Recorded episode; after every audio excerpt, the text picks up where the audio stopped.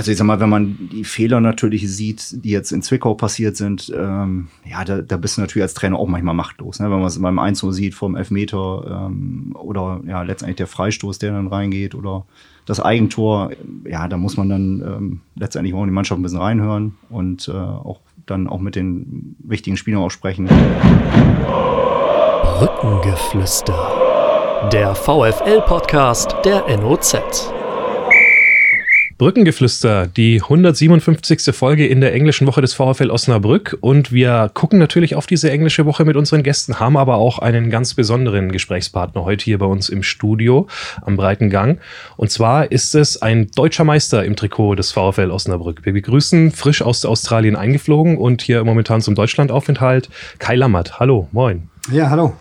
Und weiterhin haben Harald Pistorius und ich äh, als Gäste im Studio, mein Name ist Benjamin Kraus, den SC Verl-Experten, auch bekannt als freier Mitarbeiter äh, bei unserer Zeitung und praktischerweise natürlich young, langjähriger Freund von Kai Lammert.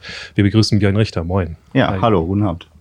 Und Harald, ähm, du kannst natürlich gleich erstmal sagen, äh, warum genau heute der richtige äh, Tag ist, um mit den beiden äh, zu sprechen, weil das Ganze in Zwickau ja nicht so erfolgreich war, dass wir das jetzt ganz groß thematisieren müssen, oder? Ja, wobei ich glaube, wir hätten es auch ernsthaft äh, gesprochen, äh, über die sportliche Lage nicht äh, seriös sprechen können und vor allen Dingen auch nicht ergiebig genug, weil ja am Mittwoch bereits das Spiel gegen SC Fern ansteht. Es dauert ein bisschen, bis der Podcast bearbeitet ist. In englischen Wochen sind wir halt darauf aus, ähm, dass wir einen nicht tagesaktuelles Thema besprechen, obwohl es wird ja tagesaktuell, denn nach dem enttäuschenden 3 zu 4 in Zwickau, das ich gesehen habe und äh, verblüfft war, erschüttert war über die krassen Abwehrfehler, die sich der VfL dort geleistet hat, dass drei Tore nicht zu einem Auswärtssieg reichen, das ist bitter und in der jetzigen Situation auch bedrohlich, es ist nur noch ein Punkt bis zur Abstiegszone.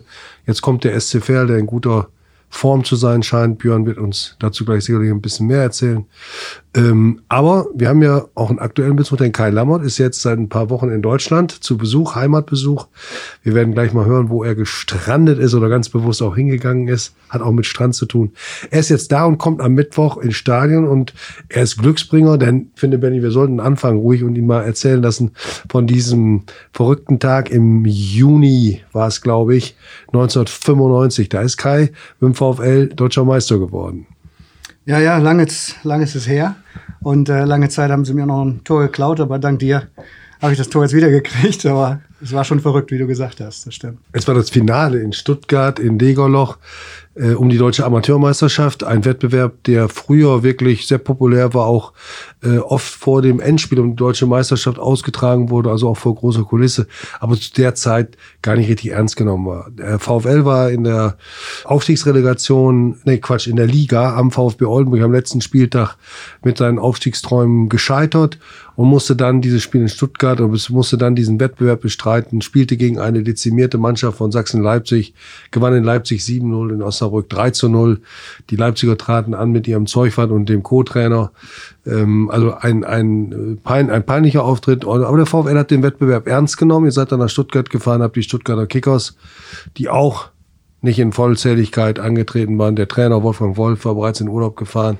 Trotzdem, ihr habt euch reingehängt und du hast den Ausgleich gemacht, der die Verlängerung bescherte. Und dann das 3 zu 2. Am Ende schießt es 4 zu 2 für den VfL. Kannst du dich an den Tag eigentlich noch genau erinnern? Ja, eigentlich schon. Ich meine, es ist, schon gesagt hast, schon lange Zeit her. Ähm, aber äh, ja, die Memories, die kommen immer noch wieder. Und äh, ähm, ich weiß, dass wir auf der Rückfahrt auch, wir sind auch, glaube ich, direkt nach dem Spiel wieder zurückgefahren. Und dann waren wir beim damaligen Sponsor noch zum Frühstück eingeladen. Genau, Copy Koppenrad. Copy Koppenrad. Und ähm, ich war halt noch sehr, auch so, ja, einer meiner ersten Spiele war das. Und äh, dass ich überhaupt reingekommen bin, war schon so eine Sache für mich. Das war das, war das Größte damals. Und dann, dass du natürlich noch ein bisschen hilfst, den Pokal zu gewinnen ähm, mit, den, äh, mit den Spielern. Das waren ja, für mich, das waren ja auch Idole. Ne? Ich bin äh, mit dem VfL als VfL-Fan ähm, ja aufgewachsen. Ne? Auf der Tribüne ganz viele Spiele geguckt und dann durfte ich da quasi mitspielen. Das war schon eine große Sache für mich. War es nicht sogar dein erstes Spiel für die Profis? Genau, weil ja. ich hatte Freundschaftsspiele noch, ähm, aber äh, das war, glaube ich, mein erstes Profispiel, ja, mhm. richtig. Also so habe ich zumindest jetzt aus den Annalen irgendwie rausgelesen. Ne? Im Jahr drauf ähm, ging es dann äh, fest in den Kader in der Regionalligamannschaft. Ähm, erzählt doch vielleicht mal beide, wie es so losging. Eure fußballerischen Wege haben sich ja als äh, Jugendliche gekreuzt äh, im äh, Osten der Stadt. Äh, wie bist du zum Fußball gekommen? Ja, also für mich, ähm, für mich, Dirk Gellrich hatte früher genau gegenüber gewohnt und ähm, ich bin beim VfR Foxtrupp angefangen und ähm, Björn ist dann in der D-Jugend, hatten wir eben gerade gesagt, ähm, rübergekommen zum VfR Foxtrupp und ähm, ja, super Verein, wir hatten super, super Trainer, tolle Mannschaft. Und dann irgendwann, ja, war halt so, dass du halt nur noch Fußball gespielt hast. Und dann irgendwann, ich musste dann auch, ähm, ja, was ist eine A-Jugend, bin ich dann zum VfL gewechselt. Ähm, tat schon weh, Verein zu verlassen. Das sind die ganzen, ganzen Freunde da. Aber klar, das war der nächste Schritt dann zu der Zeit. Ne? Aber wir haben noch, sagen wir, drei Jahre zusammen noch gespielt, zwei Jahre. Ja, genau, drei ja. Jahre, vier Jahre und, haben wir zusammen gespielt, genau. Ich bin dann mit elf dann nach Foxhof gezogen und dadurch dann zum VfR gewechselt vom Blauer Schenkel und ähm, ja, erst zusammengespielt und irgendwann in den Herren wie ihr schon sagtet, äh, Freundschaftsspiele hast du mitgemacht. Und dann haben wir auch in den Herren, wo ich in der ersten Herrenfachzug gespielt habe, dann noch einmal gegen den VfL ein Freundschaftsspiel gemacht und dann haben wir gegeneinander gespielt. Und äh, das war dann auch nochmal äh, ja, eine schöne Erinnerung und ein tolles Erlebnis. Ja. Und dann habt ihr eine gemeinsame Urlaubsreise gemacht, die für einen von euch das Leben verändert hat, nämlich für dich, Kai. Ja, für uns beide. Ne? Ähm, Björn kann das, ja. kann das gleich noch erzählen. Aber ja, natürlich. Ich meine, für mich war es erst so, ähm, ja, wir hatten natürlich die tollste Zeit die man sich vorstellen kann. Ähm, was war vier Monate? Ähm, Sagt bitte für unsere ja. Hörer, wo es war. Wir wissen es. Ja, wir, wir waren in Australien zusammen für vier Jahre und ähm, vier, sorry, vier Monate. Monate ich, ja. Für vier Monate. Und ähm, ich bin dann wieder zurück und habe dann erst noch, noch mal ein Jahr gespielt und bin dann 2000 zur Olympiade quasi, ja, erstmal für ein Jahr rüber, aber dann aus einem Jahr wurden jetzt 22. Und äh, ja, du kannst auch jetzt äh, ja, äh, sag mal, äh, war wirklich eine tolle Zeit, September 98, wir haben eben auch schon drüber gesprochen. Ähm, wir sind alleine eigentlich so quasi ohne Plan hingeflogen, viereinhalb Monate haben wir da verbracht und äh, heutzutage dann auch undenkbar eigentlich ohne Handy hingeflogen. Es gab noch keine Handys, die erste E-Mail-Adresse haben wir da eingerichtet. Äh, damals äh, wussten gar nicht, was das war. Und äh, wenn man es jetzt den Kindern so erzählt, die, die sind dann halt immer am Schmunzeln. Und ähm, das sind dann halt immer, immer wieder tolle Erinnerungen und äh, wirklich tolle, eine super Zeit da gehabt. Und, habt ihr da äh, gejobbt oder wie habt ihr das so? Nee, das konnte man damals noch nicht, ähm, weil ähm, Working Holiday Visum gab es mit Deutschland noch nicht, diese Vereinbarung. Die gab es dann erst zwei oder drei Jahre später. Und äh, deswegen sind wir einfach rumgereist äh, von unserem ersparten Geld letztendlich, äh, was wir dann vorher angespart haben. Immer in die Backpackers. Genau, ja, ja. ja.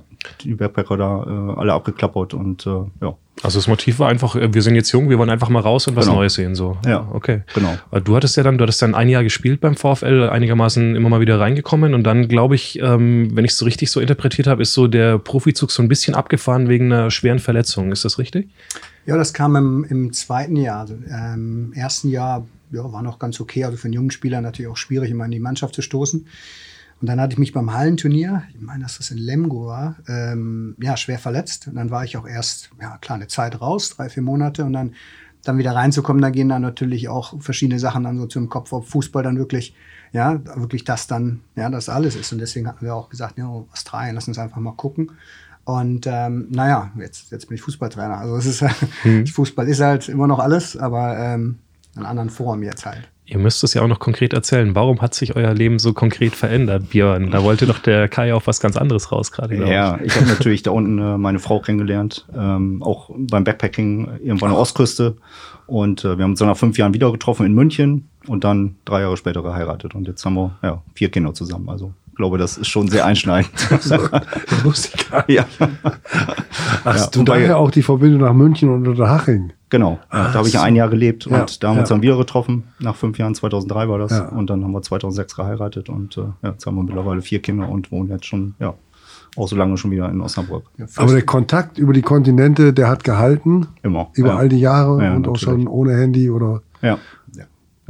Das war immer per Telefon und jetzt natürlich Handy ist alles noch ein bisschen einfacher äh, über Facebook oder letztendlich WhatsApp und so weiter. Ähm, das ist natürlich jetzt heutzutage alles ein bisschen einfacher als noch vor, ist immer 15 Jahren. Ne? Mal Briefe schreiben müssen. Ja, genau.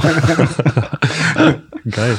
Ja. Aber dann erzähl, Kai, wie, wie lief es, dass du da hängen geblieben bist? Weil es war, glaube ich, nicht geplant, dass du jetzt 22 Jahre am Stück in Australien lebst. Nee, also äh, ich wollte auf jeden Fall nochmal wieder zurück, auch, auch gucken, wie es dann halt, ja, wie es dann, wie es dann halt so ist.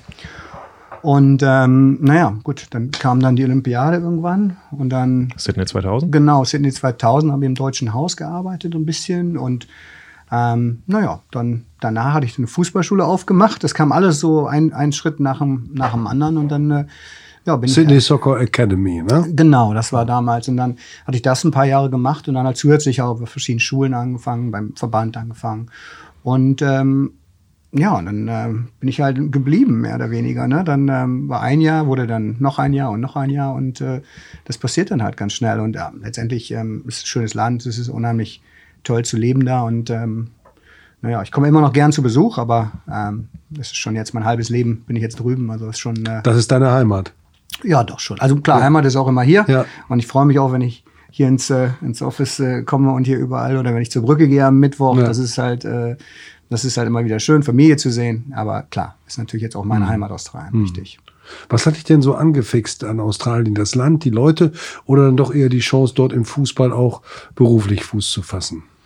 Ähm, ich glaube, das war auch so eine Kombination. Ich meine, die, die, die Leute sind unheimlich entspannt und sehr freundlich. Und ich meine, das, das hast du ja auch erlebt. Du warst ja auch schon ein paar Mal da. Ähm, es ist schon, ähm, es ist schon sehr angenehm. Ne? Es ist schon, ist eine ganz andere, ähm, ist sehr positiv auch. Es ist ähm, sehr entspannt. Ähm, Aber ähm, im Fußball tut sich da auch unheimlich viel. Und klar, in meiner Motion habe ich nie verloren, dass ich, äh, ich wollte halt in der Nationalmannschaft irgendwann mal trainieren. Das war mein Ziel. Ähm, Und das ist dir gelungen? Das- Vielleicht schilderst du mal, was du jetzt schon seit einigen Jahren trainierst, welche Mannschaft? Ja, also ich bin im Verband, die, ähm, die Parus, also jetzt heißen wir Com Commonwealth Bank Parus. Das ist, ein, äh, ähm, das ist eine Bank, die uns sponsort. Und zwar ist das äh, die Mannschaft, ähm, ja, Behindertenmannschaft für ähm, ja, Brain Injuries und für ähm, ähm, Spa- Spasticity. Ja. Und ähm, ja, ich bin jetzt mittlerweile schon ja, erst Assistenztrainer für acht Jahre und seit 2015 bin ich der Cheftrainer.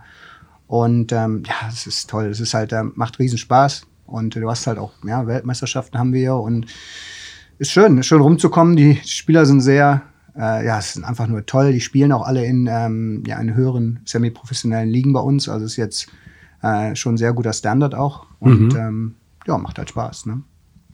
Wie hat sich das entwickelt? Also, weil du jetzt sagst, jetzt sehr guter Standard, dann hast du, wenn du es schon so lange machst, hast du es ja bestimmt auch verfolgt. So, was für dich am, was damit am Aufbau auch beteiligt? Ist man das dann, wenn man aus Europa kommt und die wahrscheinlich sagen so, oh, das ist irgendwie so Herzfußball, du bringst ja dann Fachwissen mit, hast selber gespielt? Ja, also es war schon, ich meine, ich finde ja eh so ein bisschen, wenn du dann so längere Zeit irgendwo bist, dann kannst du natürlich auch wesentlich mehr bewegen. Und bei uns war das erst, ich war Assistenztrainer für eine lange Zeit und dann, klar, wir haben dann zusammen natürlich mit dem Cheftrainer, haben wir das versucht, professionelle Strukturen ähm, einzuführen. Und ich glaube, jetzt mittlerweile ist das gelungen. Ist nicht nur, nicht nur ich, das sind, ja, wir haben jetzt zwei Assistenztrainer, wobei ich die nicht Assistenztrainer nennen möchte. Ich nenne, nenne die einfach nur Trainer, also Trainer. Und ähm, im Physiobereich, im SNC-Bereich, im, im, also wir haben schon, wie gesagt, professionelle Strukturen da. Äh, jetzt auch im Verband. Ähm, Football Australia ist echt, ähm, muss ich ganz ehrlich sagen, die haben Riesensprünge gemacht. Jetzt haben wir einen neuen CEO, der hat auch Fußball gespielt. Und ähm, klar, wir haben, wir haben uns für die WM qualifiziert. Nächstes Jahr die WM in äh, ähm, Frauenfußball. die Frauen-WM in Australien. Das ist schon, äh, das ist schon, schon schön. Das ist spannend jetzt. Ne? Gute Zeit im Moment, in Australien zu sein.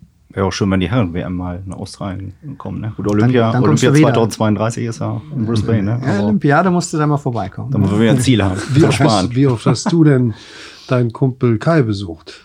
Ähm, das letzte Mal war es dann zur Olympia 2000. Also ich war Ja. dann auch ein Jahr letztendlich wieder hier und dann bin ich zur Olympia wieder zwei Monate runter, zweieinhalb.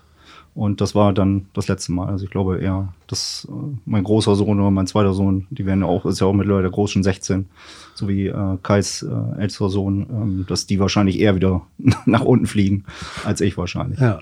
Mit dem Schlepptau vielleicht. Ja. Ist ja schon ein prägendes Ereignis gewesen, Sydney 2000, glaube ich. Ne? Also das ist so, gut, ich äh, habe jetzt äh, mit meinen 40 Jahren noch nicht so viele Olympische Spiele verfolgt wie, äh, wie du, Harald, zum Beispiel. Aber es waren für mich so Spiele, die Australien so auch als Volk so ein bisschen auf die Landkarte gebracht haben in der Welt und von der ganzen, vom ganzen äh, Auftritt her, das, was du auch gesagt hast, diese so eine Leichtigkeit irgendwie im Umgang miteinander und äh, eine Offenheit einfach auch, oder? Ist, ist das so ein bisschen, was so Australien ausmacht? Ja, auf jeden Fall. Ich meine, Björn ja auch, war ja da, auch bei Olympiade. Das war schon, das war schon die beste Zeit, die, die zwei, drei Wochen. Das Ganze, das, alle waren halt freundlich, alle waren in der Bahn. Ob Jetzt da, da, gut, da gab es noch gar nicht richtig mit Handy, oder? 2000 oder war das? Ging los, glaube ich. Ja, Ja. jedenfalls haben da alle geredet. und dann kamen halt von allen Ecken äh, von der Welt zusammen und das war schon, äh, ja, das war schon spannend. Und wie gesagt, das war ein sehr offenes Land, weil letztendlich jeder von irgendwo herkommt. Na, da ist, ist jetzt nicht so, oh, ich bin jetzt ein, ja, außer natürlich äh, die Australier, die hier schon immer wohnen, aber letztendlich, ja, es kommt viel von irgendwo her. Und ähm, letztendlich ist das natürlich äh, trägt das auch ein bisschen dazu bei, finde ich, zu der Atmosphäre in Australien. Ja, Ich glaube, das kann man ungefähr vergleichen so mit der WM 2006 hier in Deutschland, Ja, weil ja. das hat man ja auch mitgekriegt, du warst ja auch da. Ja. Und äh, so vom, vom Feeling her auch im Land. Ähm, damals immer 2000 in Sydney, da sind die, die Stars äh, durch die Stadt gelaufen, ohne Probleme und, und ohne irgendwelche ähm, Kontaktsperren, äh, Sperren. Äh, Sperren, genau. Und ähm, das war, war wirklich toll. Also Hm. das, war, das waren wirklich tolle Spiele. War vielleicht auch alles noch freier, jetzt mal 2000. War noch vor 2001, ähm, hat wahrscheinlich auch noch einen, einen Grund damit, aber Hm. ähm, Ja. das war schon, war schon toll. Wie ist es, ähm, ihr kennt euch so lange, habt auch viele Wege, Wege gemeinsam gemacht. Hast du manchmal gedacht, Mensch, hätte ich auch machen können oder wollen oder sollen? Oder Also der Gedanke war natürlich am Anfang da, natürlich, ähm, aber ich bin immer wieder gerne nach Hause gekommen und äh, bewundere natürlich, dass das Kai da, äh, was er aufgebaut hat und dass er einen großen Schritt gemacht hat. Also äh, ziehe absolut äh, alle Hüte vor. Und ähm, aber ich glaube, ich war halt nicht der Typ dafür. Ich bin gerne wieder nach Hause gekommen. Und ähm, ja, von daher ähm, komme ich aber trotzdem immer wieder gerne in Australien, glaube ich, wenn es dann demnächst mal wieder immer klappt. Und äh, ob dann äh, ja das Land dann auch wieder mal wieder neu kennenzulernen nach über 20 Jahren. Kai, du trainierst ja nicht nur die paralympische Fußballmannschaft Australien, sondern auch ein College-Team. Erzähl doch mal was über diese Strukturen. Die sind uns hier in Deutschland fremd. Sind die so ein bisschen vergleichbar zum amerikanischen ähm, Sportsystem unterhalb der Professional Leagues?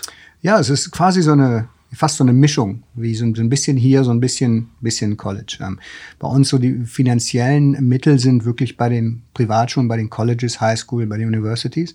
Aber wir haben auch, ja, wenn man so will, normale Strukturen wie normale Clubmannschaften und jetzt auch durch, durch die A-League und dann Academies. Also ähm, es ist teilweise auch so ein bisschen hin und her, weil die finanziellen Mittel dann bei der Schule sind und du aber trotzdem noch ähm, ja, Auswahlmannschaften hast und Clubfußball, wo jetzt aber nicht so viel finanzielle Mittel äh, sind. Und ja, da bin ich, bin ich jetzt auch schon sehr, sehr lange ähm, fest angestellt, ähm, leite das Fußballprogramm da. Ähm, Knox Grammar School in Knox, Sydney. Knox Grammar School in Sydney, genau. 23 Trainer, 800, 900 Kinder und äh, es ist eine Riesenschule, auch eine Privatschule. Ähm, und ja, was wir da halt haben, wir versuchen halt, dass, dass die Jungs, die wir haben, na, Möglichkeiten geben, ob es jetzt nach Deutschland ist, ob es jetzt nach äh, in die USA ist für Scholarships. Ähm, also wenn die unsere Schule verlassen, dass die wirklich alle Möglichkeiten haben. Und akademisch natürlich auch. Das ist einer der besten akademischen Schulen. Also die haben dann halt wirklich alle Möglichkeiten offen, wenn die, wenn die nach der 12. Klasse bei uns weg sind. Wie viele Zuschauer kommen, wenn die spielen? Wie heißt das Team? Was für ein Also das- Niveau hat das? Das Spiel heißt First, ja, also, also der, die, die Schule heißt Knox Grammar School, Ja. die, die, die First Eleven, also die ersten, ersten Eleven. Ähm, wenn wir so ein, so ein Local Derby haben gegen Barker, die sind direkt auch eine riesengroße Schule mit fünf, äh, ja, was, haben wir jetzt, 4.000 4.000 äh, Schülern. Da kommen auch dann schon dreieinhalbtausend auf den Freitagabend. Das ist dann wirklich so, so nah wie es geht an, an, an der Brückenatmosphäre, obwohl das natürlich nochmal noch mal eine andere Geschichte. Und wie gesagt, ich freue mich jetzt schon Mittwoch drauf auf die, die 11.000, 12.000 Zuschauer dann. Aber dann hast du 2.000, 3.000 und die singen halt auch alle, weil äh, klar, es geht um die Schule und da ist natürlich auch viel Stolz mit, äh, mit dabei. Ne? Welchen Stellenwert hat Fußball eigentlich generell in Australien? Ist das klarer Volkssport Nummer eins? Ähm, ich glaube, im, ähm, im Participation-Bereich, also das heißt in, in, in, dem, in dem Bereich, die Fußball spielen, ja.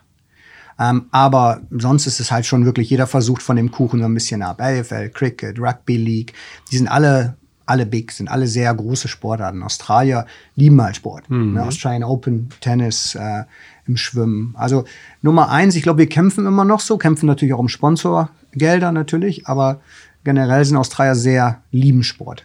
Das Hast, heißt, du, ähm, hast du Australian Rules Football mal versucht? Nee, das ist mir ja auch ein bisschen versucht zu gucken, ja. aber genauso wie Cricket habe ich auch mal versucht zu gucken, Oh. aber äh, das ist schon schwierig. Da bin ich in Adelaide mal eingeschlafen, weil er so lange dauerte. das stimmt, das stimmt. Aber selber spielen so ein bisschen Cricket und so am Strand und so, das ist schon okay. Aber zu gucken finde ich schwer. Da ist Fußball schon besser. Und welches Niveau hat die äh, A-League, also die Bundesliga Australiens sozusagen? Ich glaube jetzt, ich glaube immer besser und besser. Also wir hatten jetzt letztes Jahr mit der Pandemie hatten wir echt ein bisschen Probleme. Die A-League hat sich jetzt gesplittet, so ungefähr wie im System wie in England, so ein bisschen von der, von der Federation weg. Und da sind gute Ansätze jetzt da. Der Nani ist rübergekommen. Also wir haben, äh, vom, der früher bei Man United gespielt hat. Also wir haben schon gute Spieler. Die Atmosphäre ist jetzt auf einmal auch wieder da. Bei Melbourne Victory, Western Sydney, das sind schon, man muss sagen, Traditionsvereine, obwohl die erst, was weiß ich, 15 Jahre gibt oder so. Aber es ist schon, ähm, ist schon, das, das Niveau ist besser geworden, muss man ganz klar sagen. Und ich glaube auch, dass das ähm, jetzt im Moment gerade auch, ich hoffe mal, dass wir bei WM, wir, ja, Australien, ja. ja. bei der WM äh, auch, äh, auch, auch zumindest mal, ja. Ja, was traust du ihnen zu? Was? Ich, ich habe gesagt, die qualifizieren sich nicht zur, zur WM. Also von daher braucht man, braucht man mir da nicht glauben oder zuhören. Vielleicht sage ich, dass sie kein Spiel gewinnen, vielleicht gewinnen sie dann alles. Also ich glaube, die können Überraschungen, also auf jeden Fall sind die für eine Überraschung gut, weil ich glaube, es gibt jetzt keine direkten Stars drin. Ähm, das ist eh so ein Ding bei Australien, finde ich, dass, dass die echt als Mannschaft unheimlich gut zusammenarbeiten. Ist die Qualität da, um Frankreich zu schlagen? Hoffe ich, aber ich glaube, ich glaube, da wird's, da wird's eng. Also ich glaube, Dänemark wird auch schwierig und dann haben wir Tunesien noch in der Gruppe. Also ich sag mal, es ist mehr ein Hoffen, hm. ein Hoffen, dass wir um mal, um mal so ein bisschen deine, äh, deine Rolle in diesem Spinnennetz des australischen Fußballs auch ein bisschen näher zu beleuchten. Äh, du hast äh, im Vorfeld uns gesagt, du hattest mal einen unter deinen Fittichen, der da eine relativ große Rolle gespielt hat bei der Qualifikation. Ähm, erzähl ruhig mal und auch wie das da war, weil ich glaube, viele unserer Zuhörer haben diese Szene von diesem ja schon sehr speziellen Typen allein vom Aussehen sicherlich im Kopf. Ja, auf jeden Fall. Und zwar äh, Redis, das ist Andrew Redmayne. Der kam dann halt, der war im entscheidenden Spiel für uns. Der ist bei uns jetzt schon mittlerweile ähm, eine lebende Legende, nachdem er den, den entscheidenden Elfmeter gehalten hat gegen Peru. Und da, dadurch sind wir natürlich auch zur WM gekommen. Ne? Der, mhm. Den hatte ich äh, in der U16 damals in meiner State-Auswahl und hat sich auch nicht verändert, außer dem Bart. und äh, ja, ich glaube, das war so. Der hat dann, dann äh, die Wiggles, ich weiß gar nicht, ob die in Deutschland so, so berühmt sind. Das ist so eine Kinderband quasi in den USA jetzt groß. Und hat diese quasi im Tor nachgeahmt. Also auf jeden Fall wert, das auf YouTube nochmal anzugucken. Mhm. Ähm, naja, und ich habe mir nur gedacht, okay, entweder geht das richtig gut oder ist, glaube ich. Na gut, letztendlich, wie gesagt, richtig gut gegangen und habe ihm auch gratuliert. Mhm. Ähm, aber es kam für alle. Also alles, was passiert, ist da sehr überraschend, muss ich ganz ehrlich sagen. Aber wichtig, wichtiges Spiel, wichtige. Mhm ja, dass wir bei WM dabei sind, ist wichtig für Australien. Ne? Ja, ist da rumgesprungen auf der Tolle und hat sich groß gemacht. Ist natürlich eine imposante Erscheinung, einfach allein vom, vom seinem Aussehen her. Ne?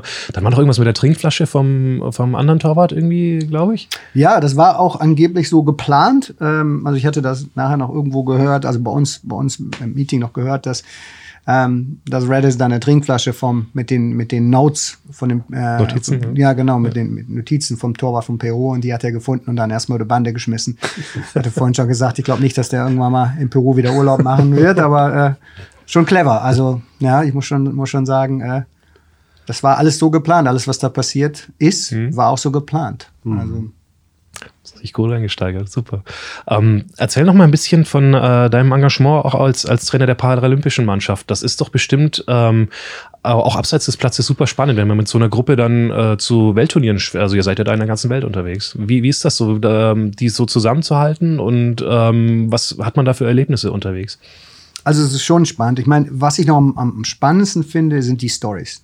Die individuellen Stories von äh, ja, quasi wieder, wieder aufstehen, nachdem man ne, eine, eine, eine Brain Injury hat, entweder sei es durch einen Unfall oder sei es durch eine Geburt. Und ähm, klar, man hat natürlich auch viele Rückschläge und das finde ich am, am spannendsten. Wir hatten auch damals eine Documentary gemacht, also einen Dokumentationsfilm, gibt es auch bei YouTube unter Parus. Und ähm, ja, das sind halt, das, das, das höre ich mir höre ich mir immer wieder gerne an, obwohl ich die Stories natürlich von meinen Spielern kenne. Wir haben jetzt auch eine Frauen-Nationalmannschaft, Paar Matildas, seit diesem Jahr. Und ähm, klar, es ist schon, ist schon schön, ne, bei, bei Turnieren dabei zu sein. Ich hatte vorhin auch gesagt, wir haben, Deutschland hat auch eine, eine Nationalmannschaft und äh, im Moment sind wir beide auf Nummer 10, auf der gleichen Punktzahl. Der Weltrangliste. Auf der Weltrangliste beide Nummer 10. Ähm, und aber letzte Weltmeisterschaft hatten wir sie knapp geschlagen. Mhm. Wie ist das denn mit so Trainerlizenzen? Ähm, was hast du gemacht? Was hast du? Gibt es da ähm, eigene im Vergleich zu Europa oder ähm, hast du sogar eine, die irgendwie hier anerkannt ist? Was ist da der Stand? Mhm. Also ich hatte hier damals ganz früher äh, die B-Lizenz gemacht, bin dann rüber, habe äh, die Asien, äh, AFC bei uns, die A-Lizenz gemacht und bin auch jetzt auf der Liste für die, für die Pro-Lizenz, würde ich auch gerne noch, noch machen, wenn es ähm, geht. Und äh, ja. Ähm, Pro-Lizenz wäre dann Fußballlehrer hier vergleichbar, ne? Ja, ich glaube, da stufen die ein bisschen, bisschen geringer ein, ja, jetzt sage ich mal vom, äh, vom Standard her, ganz sicher.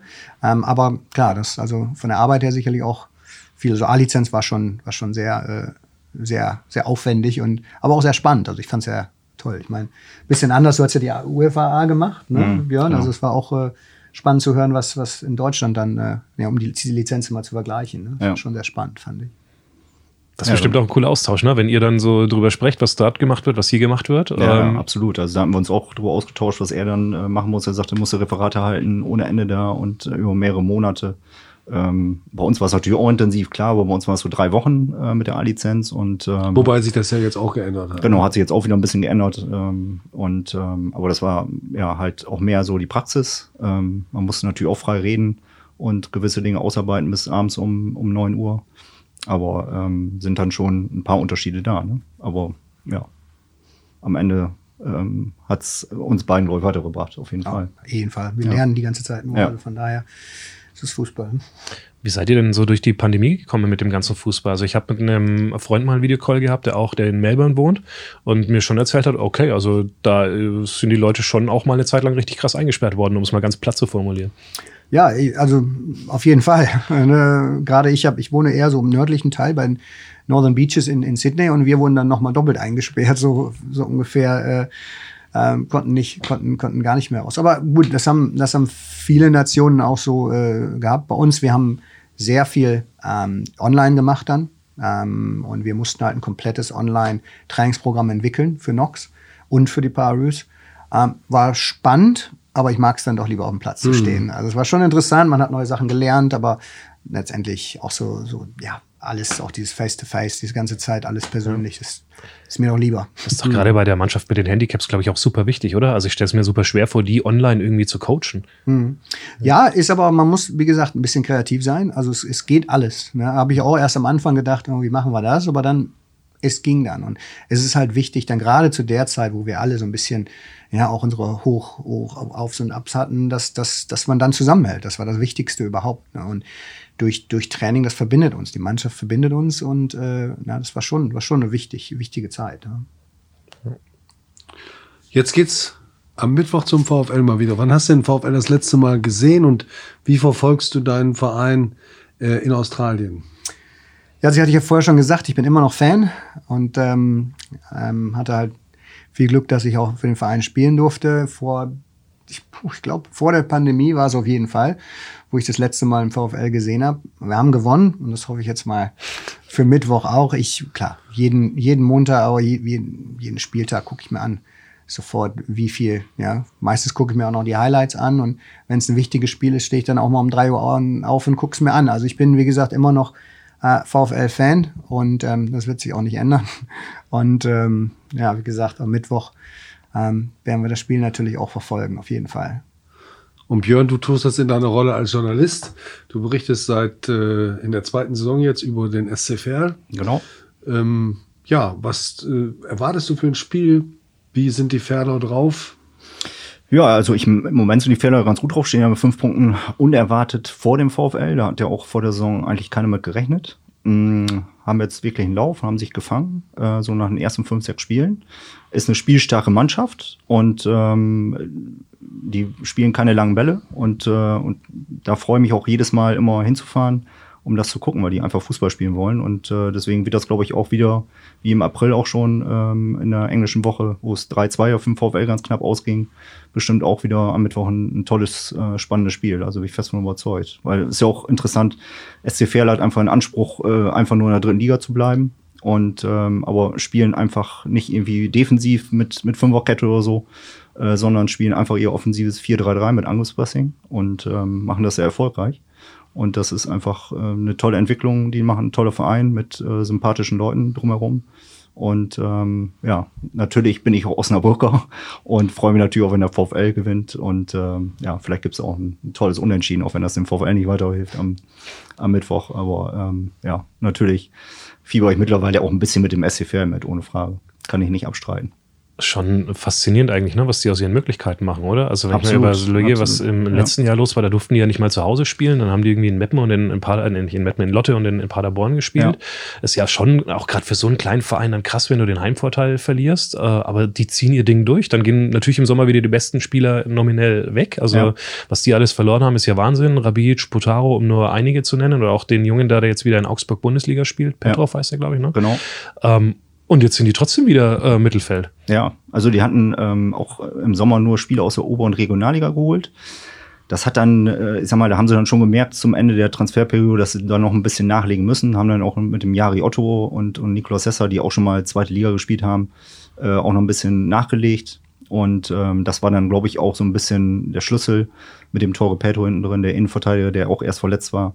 Und da haben sie jetzt eine vernünftige Achse, ähm, die funktioniert und ähm, kaum Verletzungsprobleme ist natürlich auch mal wichtig, äh, mhm. dass du da gut durchkommst. Und äh, da machen die echt einen guten Job, muss ich wirklich sagen. Und der VfL kriegt, fängt sich Gegentore nach krassen Abwehrfehlern und äh, muss möglicherweise, so sagen es auch einige Fans, überlegen, ob er nicht mal etwas defensiv orientierter spielt. Auch eine interessante Entwicklung, ne? Ja, also ich bin, so ich bin auf, auf, wirklich auf das äh, Spiel am Mittwoch gespannt, weil ich habe letzte Woche gehört bei Magenta, ähm, dass die Fehler in der gesamten dritten Liga den meisten Anteil am Ballbesitz haben, äh, von allen Mannschaften. Und das sieht man halt auch immer. Und da bin ich wirklich gespannt, weil VfL will ja auch Ballbesitz haben, mhm. ähm, was das für ein Spiel am, am Mittwoch wird. Stimmt, auch das, das zeichnet ja eigentlich das VfL-Spiel aus, dass sie viel den Ball haben. Jetzt in Zwickau war es auch wieder so, dass ja. sie, äh, gut, klar ist dann, wenn du relativ schnell hinten liegst, auch das ist dem VfL auch passiert in dieser Saison, dann hast ja, du vielleicht ja. öfter den Ball. Aber auch so sind sie ja darauf aus, aus, ausgelegt, das zu machen. Ne? Insofern. Aber Ballbesitz allein ist noch keine Dominanz, ne? das nee. muss man auch sagen. Aber sehr wenn's, strukturiert wenn's spielen die und wird, ja. ja mhm. sehr strukturiert und äh, überlegt spielen die. Also muss ich jetzt sagen. Also haben sich wirklich entwickelt. Ich habe es ja von der letzten Saison ähm, ähm, letztendlich beobachtet. Gut, jetzt haben sie wieder 17 Neuzugänge, aber einige sind ja geblieben. Der Kapitän hat bis 2025 verlängert. Das heißt ja auch schon was, dass sich da was. Sag den Namen ruhig dazu. Bitte? Sag den Namen ruhig dazu. Ja, der äh, Mai Corbus, mhm. ähm, der bleibt bis 2025 und da sieht man schon, dass sich da was entwickelt. Und äh, im, im März 2023 kommen sie dann in ihr eigenes Stadion wieder zurück. Denn sie spielen auch jetzt immer noch in Paderborn. In Paderborn, genau. Und ähm, das hat man dann auch gesehen, weil da ist natürlich ein Teppich, da kann man auch Fußball spielen. Das mhm. äh, kommt denen natürlich auch zugute. Und ähm, ja, deswegen äh, wird das ein sehr interessantes Spiel am, am Mittwoch. Du willst wissen, wie die Folge weitergeht? Das Brückengeflüster gibt's ab jetzt zusammen mit allen Vereinsinfos und Streams als VfL-Abo der NOZ. Freu dich auf alle Folgen in voller Länge und sicher dir zum Weiterhören einfach deinen kostenlosen Probemonat auf noz.de slash abo-vfl oder klicke einfach auf den Link in den Show Notes. Viel Spaß!